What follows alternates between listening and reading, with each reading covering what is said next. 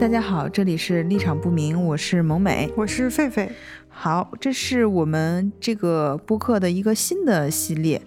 就以后想做成这种有点像书讯似的，带大家看到更多的出版的品牌和出版的新书。嗯嗯，因为说实话，就是如果我们这个，因为我们都有本职工作嘛，嗯，其实长节目对于我们来说也是一个，呃，需要花费很多心力去做的事情啊。然后这个短节目呢，我觉得就是如果我们都沉浸在长节目中，就可能会让大家错过更多的书。嗯，呃，这短节目是一个短期见效的 一个比较好的方式。嗯，那么第一次呢，就这第一期呢。我们来介绍的是在中信出版社春潮工作室出版的三本新书。这三本书是一个是就是国内的一位本土的作者叫辽金，他的书新书《有人跳舞》。嗯，然后第二本呢是这个这这个书还蛮有意思，待会儿我们会重点讲一下，叫《不情愿的照护》。嗯，然后第三本是这个查理考夫曼的新的小说，叫《蚁蚂蚁的蚁》。嗯嗯。我们现在在听到这个背景音乐呢，就是给大家露出来一点。嗯，这个背景音乐呢，就是这个电影《暖暖内含光》的电影原声。嗯，那为什么我们要听这个电影原声呢？是因为刚才说的这个查理考夫曼，他就是这个《暖暖内含光》的编剧。嗯，好，那我们来分别的说一下这三本书吧。哈，嗯嗯，你这三本书拿到手里的第一感觉是什么？呃，沉，什么呀？就是真的，到因为那个像《乙》这个书，我其实一开始我没意识到它那么厚，嗯嗯啊，它其实是个蛮厚的书，它外面带一个函套，就我拿到手的时候，就是觉得这装帧还蛮精致的。然后它是一个上下两册的这样一个书，这个厚度，我觉得其实跟你当时那个就那个奥本海默那个厚度可能都差不多了啊，对，还蛮厚的一本书。我的第一感觉就是。就是因为我现在这个行业是互联网嘛，嗯嗯，就很少，就是很久没有看到这个实体书了。虽然我自己也在买啊，但是我这三本拿在手里的感觉就是，哎，我觉得很好，哎，就是品质感、美观 都是出乎我的意料。对我就是还就每次我拿到书的时候，我的那个感觉都是特别愉悦的啊，尤其是这样设计特别好的书。我们挨个说一下吧，可能从好这个装帧。呃，内容作者，嗯，呃，分别说一下。哦，对，我们先介绍一下春潮这个工作室啊，嗯，它是一个在中信出版社内比较年轻的一个图书工作室的名字。我和狒狒之前大家都知道 在中信出版社工作嘛，嗯嗯，当时这个春潮的这个主编和我是一个工作室的，嗯，比我们俩是同一天的生日。哦，真的吗？嗯，他是同年吗？不是，他比我小五岁嘛，嗯。然后他们现在的主要的几条生嗯几条产品线啊，嗯嗯，首先他们有有一个产品线是关于女性议题的，嗯，那么比如说呃主妇舞者与牧师，还有像这个呃三个女人，嗯。这样的作品，女孩别怕等等，嗯，对。嗯，然后他其实他们他们的女性书其实跟因为现在市面上做女性类书其实蛮多的嘛，嗯，然后他们的这个方向其实是找了一个就是比比如说现在比较强调的是什么女性独立啊什么的，嗯，他们其实讨论一些就是精神价值和比较现实，比如说女性都有哪些可能性。嗯，对，然后他们有一个这个还就是我自己觉得做的不错的系列，叫《春潮纪实》。嗯嗯嗯，对。然后比如说我给大家读一下这几个书名哈，呃，如果一年后我不在这世上，嗯，还有加害人家属，还有最后一个其实蛮有名的，叫有恨意但不离婚的妻子们。啊，对，这几个系列其实都蛮关注女性的生存现状的啊。嗯嗯。然后第二个产品线呢，就是青年创作者。嗯嗯。其实我们在做出版的时候，你会发现青年创作者就是本土的这些原创作者，他可能既好卖又不好卖。就好卖的书，他可能一下就出来了。嗯嗯。就比如说前两年出来的班宇，嗯，他可能迅速就成为代呃家喻户晓的一个作者，或者说，嗯，东北一个地区的代表作者。嗯嗯。但是有的作者可能。默默耕耘写了很多年，他最后也是不温不火，或者是根本就没有办法出名的一个状态。所以青年创作者的这个现状还是嗯参差不齐的。嗯，那么春潮在这个里面其实关注了一些年轻创作者，比如说我们一会儿要讲到辽京、霍佩文，呃，然后还有就是像呃，其实已经有出名的纳多，还有李唐这样的作者，我们都可以在这个春潮的这个出版里面出现他们的名字。对，然后他，我我看他其实除了一些，呃，比较偏文学向的，就是嗯这种文学小说向的，还有一个是比较呃有点科幻现实主义方向的啊。对，其实就像这个王威廉的这个《野未来》，嗯，对对，其实就是是一个跟那个辽金的书完全不一样的一个类型。嗯，对，呃，然后另外就是还有一些，呃，我觉得就是其他类型他们也在积极尝试，嗯，比如说呃。赖声川剧作集，嗯嗯。嗯，或者是我们今天讲的这个《乙》，嗯，就是这个查理考夫曼的这本书，嗯，还有就是，呃，我看那天 我一个朋友也是分享了那个，呃，春潮。新出的一本书就是关于莫里康内的，哦哦哦，我就说，嗯，这个怎么不？因为我很感兴趣啊，对，所以就是一个，嗯，它是二零一八年成立的，所以现在还是一个比较年轻的工作室，嗯，也希望他们能越做越好吧，嗯，因为确实我们目前看到手里的这些读物都是非常有朝气的，嗯，好，那么我们回到这个作品啊，可能因为我和狒狒老师都是出版出身，所以。嗯，判断一个人是不是编辑，你就看他 拿到书以后先看哪儿。嗯 嗯。一般编辑呢，就是比如说中信这个书，我们都很熟悉了，它的后乐口有一些出版信息，所以我拿到中信的书，第一时间就会看是谁做的啊。是的啊。然后其他出版社的书会先看版权页。嗯嗯。然后我拿到这个有人跳舞，然后就翻开这个后乐口一看，嗯，这个装帧设计叫棱角视觉。嗯。我当时觉得，哎呀。就是，哎呀，这这种感觉真的好熟悉啊！因为这样，这个是有一个渊源啊。最早棱角是给那个，呃，狒狒老师的，呃，工作室做了很多设计类的，嗯，设计封面，对，封面啊。然后呢，当时我们我在我们的那个。呃，工作室其实做有一些就是跟春潮有一点像的，就比如说年轻的创作者啊这种原创的书，然后我们惯用的那个，而且我们当时有一些女性励志的图书产品线，所以我们合作的这个常用的设计师都是有点那个劲儿的，就是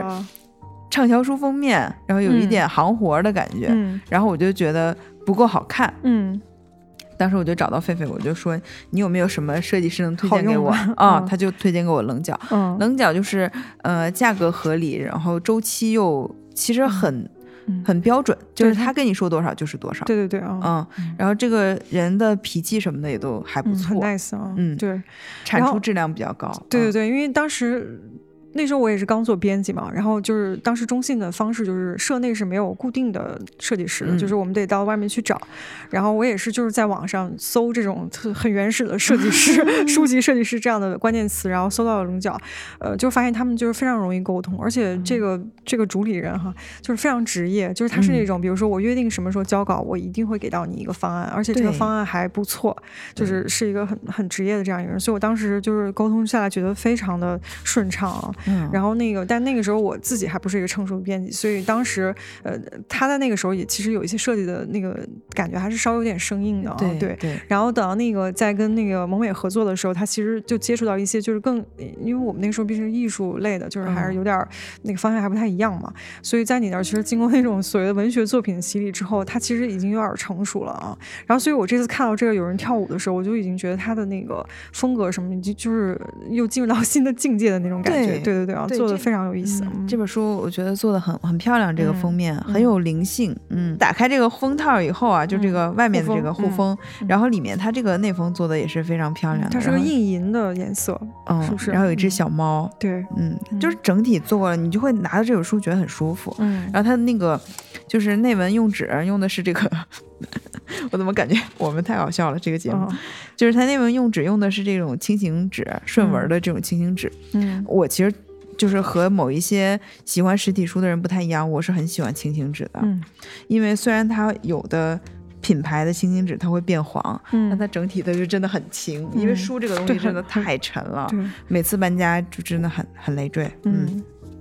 从这个外形看来，就是我们对这个书的评价都是非常不错的。嗯。然后辽金这个作者呢，我也算是比较了解，因为这个书就是辽金这个作者，应该就是我介绍给春潮的。哦哦，对，当时我在豆瓣阅读工作，然后我我们那个组其实做的就是这种往外卖版权的这个事情嘛。然后辽金，我当时呃看到原创编辑推荐过来的时候，我就敏锐的感觉到他和我们很多正在。就成长期的那种年轻作者的感觉是不一样的，他是相对比较成熟的，嗯。嗯，而且国内这种有一点呃年龄资历的女性写作的，比如说跟婚姻有关的故事，或者跟女性这个困境有关的小说，嗯，还是不够多，嗯嗯嗯，所以我当时就也是也是，哎，其实我有点想不起来是我还是我的同事，反正就是在我们的共同努力下吧，就是把它推荐出去了，推荐给了这个春潮的主理人。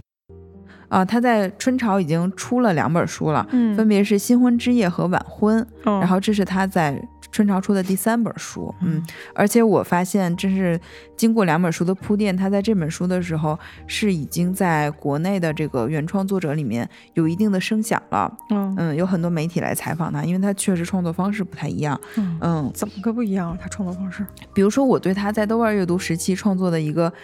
比较有印象的作品是这样的，就是他其实写一个母亲在整个一天度过的那种非常混乱的状态，然后他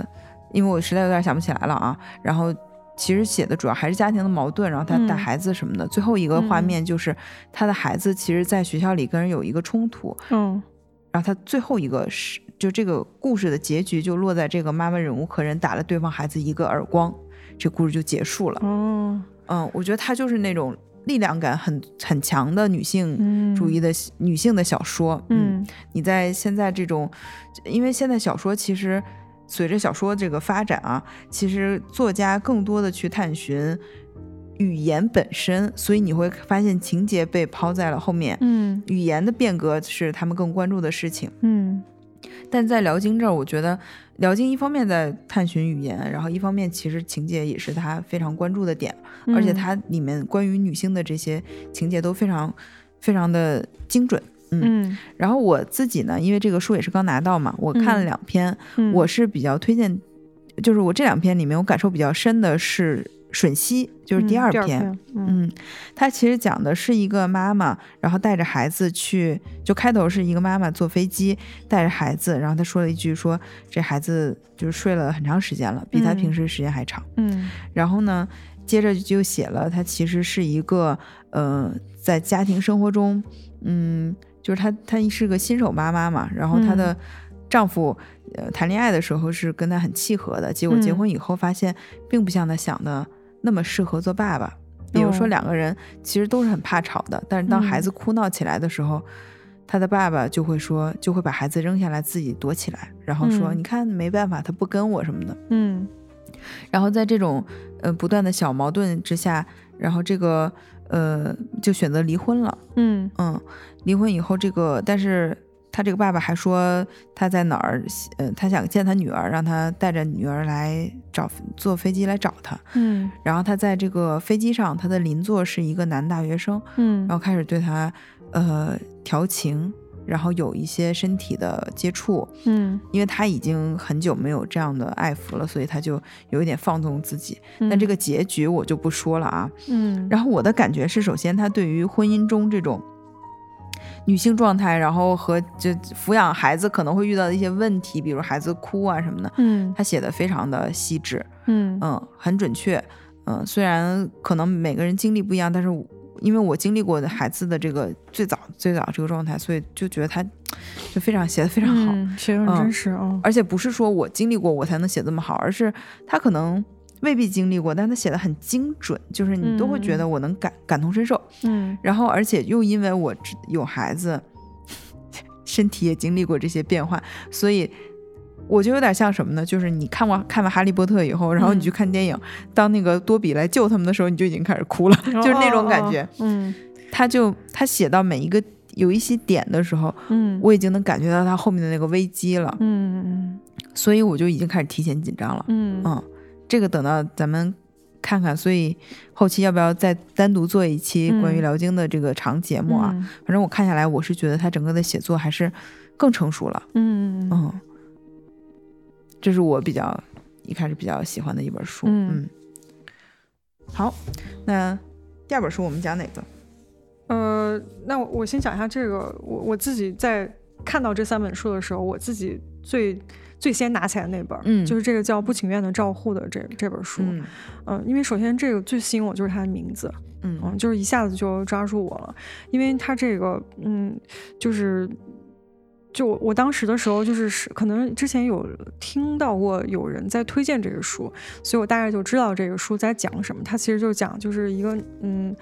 呃，就是这主角应该是个男性，他其实，在写这书，他是用匿名写出来的，所以他这个里面作者地方写的就是叫不情愿的照护者，嗯，他是一个英国人，然后就他在一个很普通的一天，他接到一个电话，就是他的父亲就是中风，可能就是需要对需要人来护理啊，然后他是很不情愿的接下这个护工的工作的，因为只有他有时间，因为他的什么他有哥哥和姐姐都是没时间做这个事儿，而且他刚离婚，对，就他也是。很惨的一个状态啊，就是人生很不如意的时候，他必须要把他的精力投入到对他父亲的这个照顾里，然后这个这个感觉其实对我来说是很窒息，然后又很真实的，就是因为那个我我外婆就是她就是也是突然间中风之后，她就失去自理能力了，然后我虽然她有五个孩子，但是真正最后做这件照护的事儿是我妈妈，嗯。嗯，然后我就因为我外婆就真的有将近。不知道是不是真的有将近两百斤那么重，就她是一个挺还有点胖的一个奶奶，然后但是我妈就真的只有不到九十斤的体重，就你想她要这样去照顾一个不能自理，而且她是就很难站起来的这样一个人，嗯，其实那个是非常辛苦的，而且这种辛苦是我无法插手的，就是我我也帮不到她，我也要上班，然后所以在我们的家庭里，就是因为这件事情产生了非常非常多的困扰，嗯，就是很多争吵就在他们这个在他们这一辈的兄弟姐妹之间。然后包括那个，我其实是不太敢去跟我妈妈真正聊她经历到底是什么的。因为你很难想，就是其实我，但是我妈当时会主动找我聊，她会跟我诉苦，就她诉苦的那个过程，我是很难承受的。所以当时我看到这个书的时候，那个窒息感一下就上来了。然后，但是这个人他比较有意思，就是因为就是英国人，他可能天生有一种那个冷幽默，对那个冷幽默，就是他其实在写这个故事的时候，他虽然写了他的那些抱怨，还有他受的那些苦，但是他最后往往都会有一个就是化解那个这种痛苦的那个幽默的。尾巴在上面，所以他写了一些类似这样的，就是我是看了一些，只是看了那个介绍，呃，就是介绍和摘抄什么的，呃，然后我当时就有一种，就是人在那个困境里，他总是会能找到一些方法去，呃，就是消解那个痛苦的啊，就是其实这个也让我想到我妈她。因为他其实也照顾了有几年了，大概有个四五年了，就其实蛮辛苦的。然后我就发现他其实也在偶尔的时候，他就寻找这些有趣的那个小地方，比如他会打扮我姥姥，就像个大娃娃一样，就是他可能也也在寻找一些东西，就是让他的生活变得更好过一点。嗯，哎，我记得你当时跟我说的时候，就是，呃，你过年的时候，你和你的妹妹不是回去会帮着你妈妈，就是晚上帮着一块儿弄老人什么的。嗯，当时你就说，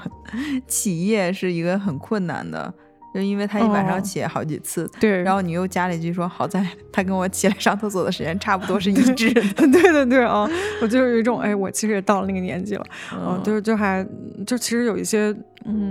就总有一些消解的办法吧，就是可能在那个环境里，你必然会这样。然后，所以我当时看到这个书，就是其实真的有点想看一下。嗯，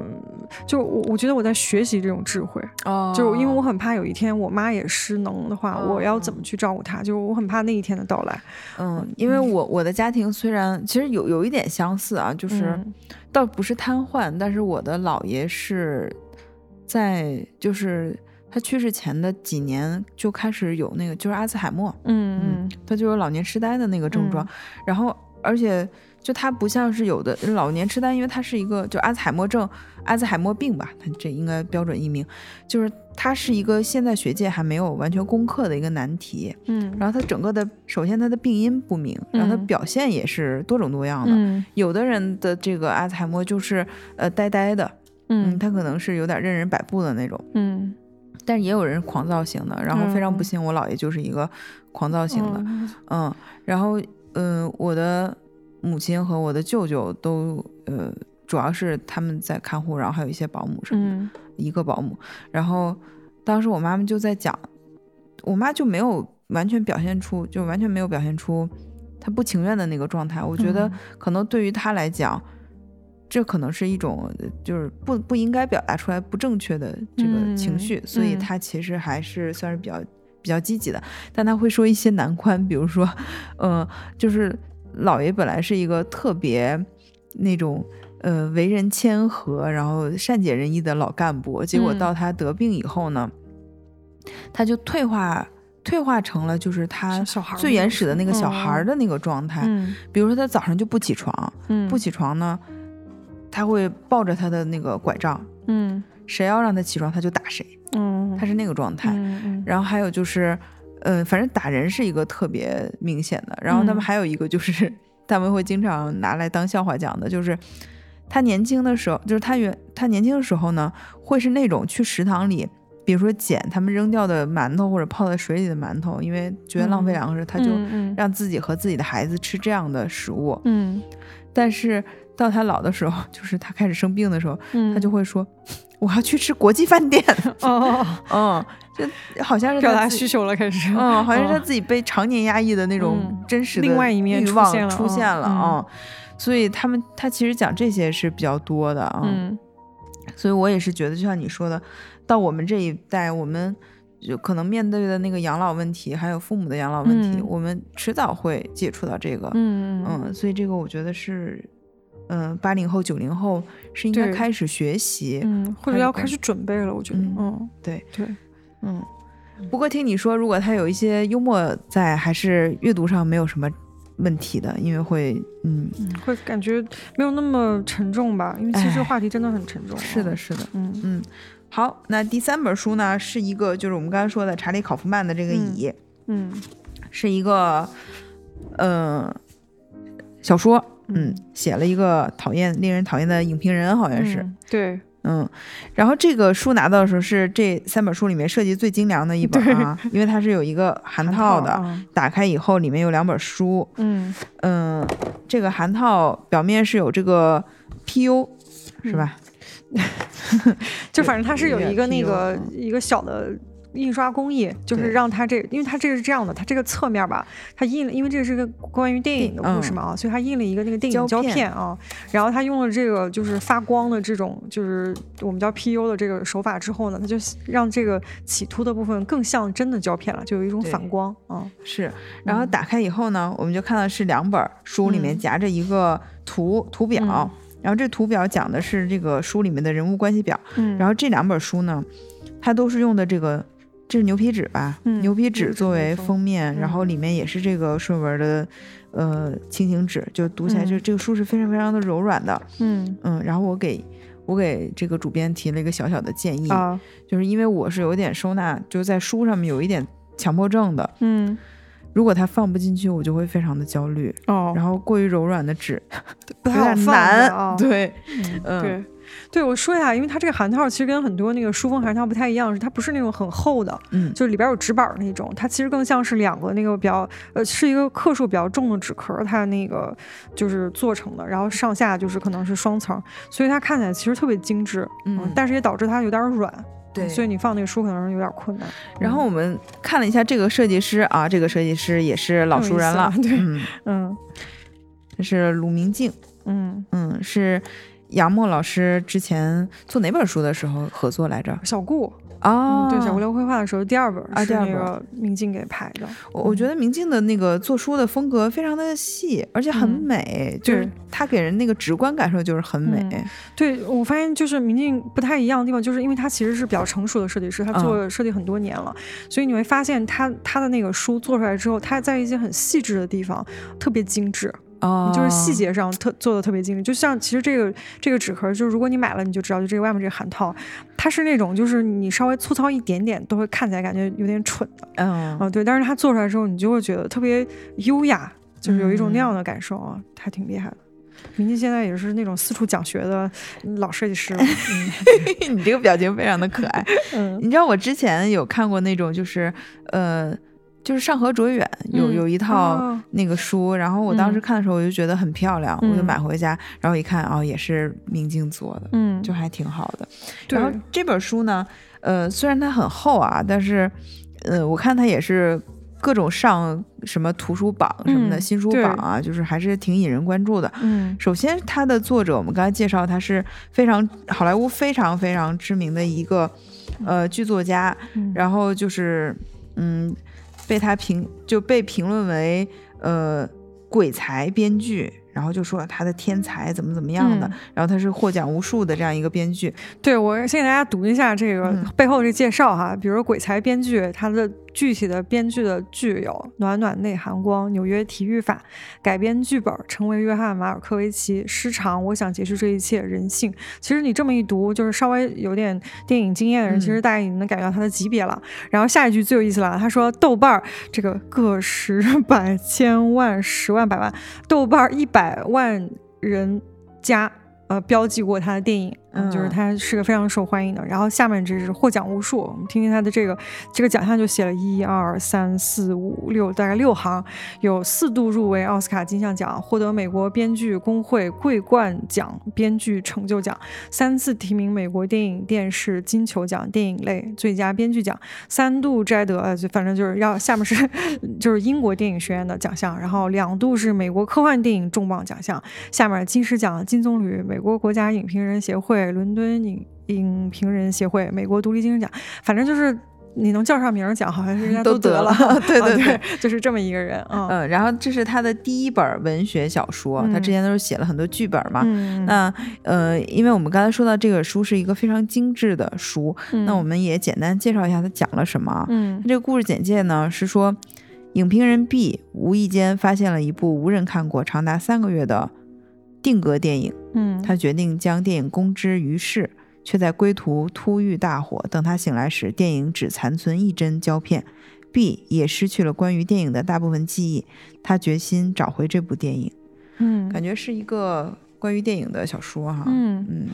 对，然后这个好，好像读完之后就能理解为什么这个封面这个侧面要留这么一一帧的那个电影胶片的这个，就他企图的这块儿，嗯嗯，可能就是它就是它里面最后剩下的那一帧胶片吧。对，然后我们再看一下这个附件儿，就是这个人物关系表啊。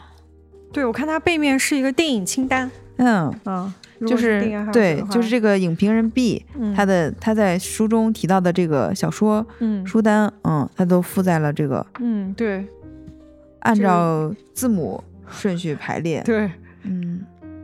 扫码可获得收录了 B 完整评语哦，看来这个 B 在里面有对这些电影进行一些评论。对对对，哦，这个这个电影清单还挺有意思的，就是里面既有一些，比如像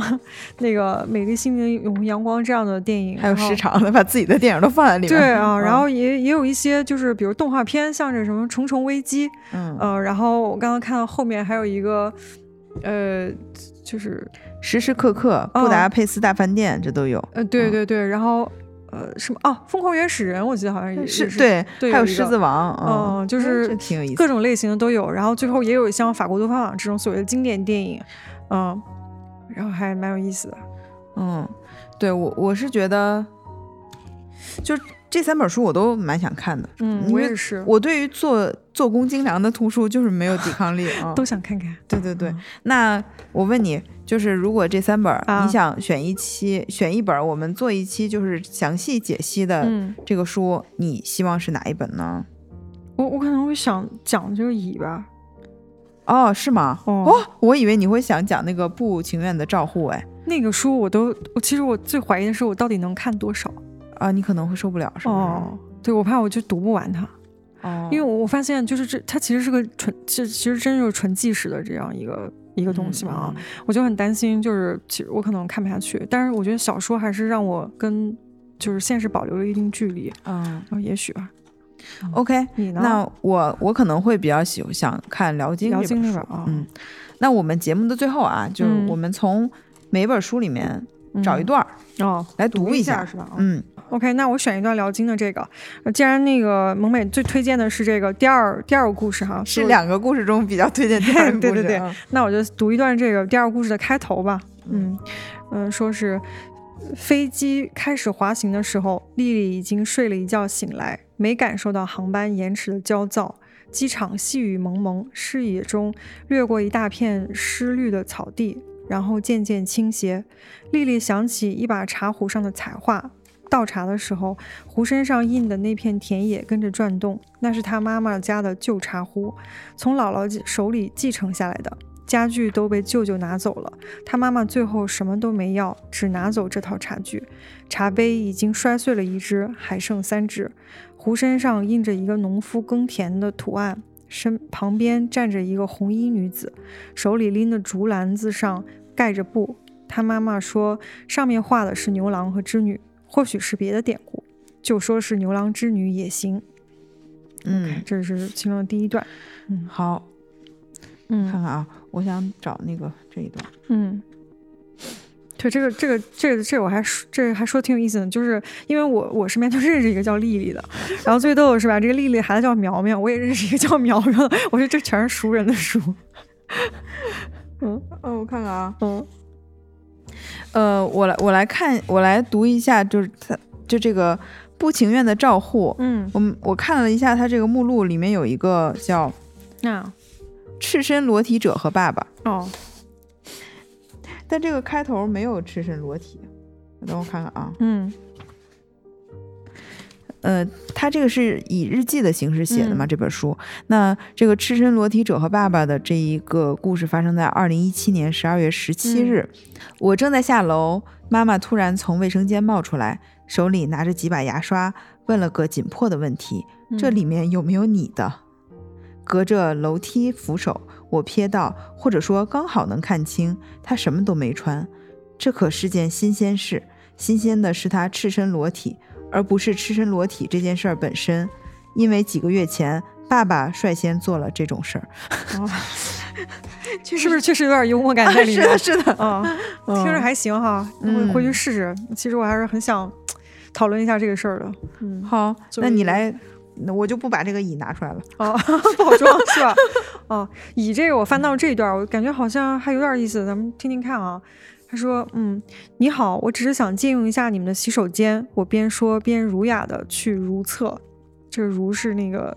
儒雅的儒，然后带了个引号啊。然后下一段是我被自己想出来的谐音梗逗乐了，我暗下决心，日后一定要在什么地方用上这个笑话。我马上要为国际古董电影放映机爱好协会做演讲，或许可以在那时抖这个包袱。那群人可有趣了，男厕所简直一片狼藉，真不知道人们都在公共厕所里做些什么勾当，竟能把粪便抹在墙上。这种情况并不罕见，但即便如此，又能怎样呢？那恶臭令人无法忍受，厕所里也没有纸巾，只有一盒干手机，呃，只有一台干手机。哦，这让我很是糟心，因为这就意味着我没法在开门时不碰门把手，而那门把手是我无论如何也不想碰的。这还挺有意思的啊！啊，我感觉是一个这个谐音梗还挺逗的，我没想到前面感觉是一一本正经在胡说八道，什么什么委员会什么的，对，后面就是感觉是一个呃。嗯，就是有点有点猜火车那个画面的感觉，对，世界上最脏的厕所，蛮生动的。嗯，OK，好，那么我们这是我们第一期做这个，嗯，呃，短节目，有点书讯类型的啊。那后面呢，呃，希望 有出版各大出版品牌欢迎寄书给我们，对，然后不要逼我去对你们乞讨，我乞讨可别人都受不了呢。对啊，对，也是希望通过这节目给呃更多的朋友们带来一些这个图书的资讯啊。我有时候会发现，如果你呃读更多的书，就特别是虚构类的，嗯，就是你的相当于你的生活经验，你把你的身体往往外扔一扔，展了一下，嗯，其实你对于现实生活中某一些纠结的点，你就会把它觉得不是那么重要了啊。特别是书，我觉得像我们现在碎片化的这种。生活网络和短视频什么的很难达到这种效果，你会觉得 你越看越烦嗯但是书有会让你产生那种心流的感觉，你会沉浸在其中啊。是的，像我那样在微信读书停留三个小时之后就上到了排行榜。Happy。嗯，好，那希望大家喜欢这期节目。然后你们有什么喜欢的图书品牌呢？也可以给我们留言，我们去努力努力哈。嗯嗯，介绍这个。然后等我们的节目做大做强。能有带货能力的时候，也希望 能给大家要一些折扣什么之类的啊，这是我们未来的发展路径啊。嗯，好，那就先这样，谢谢大家，拜拜，拜拜。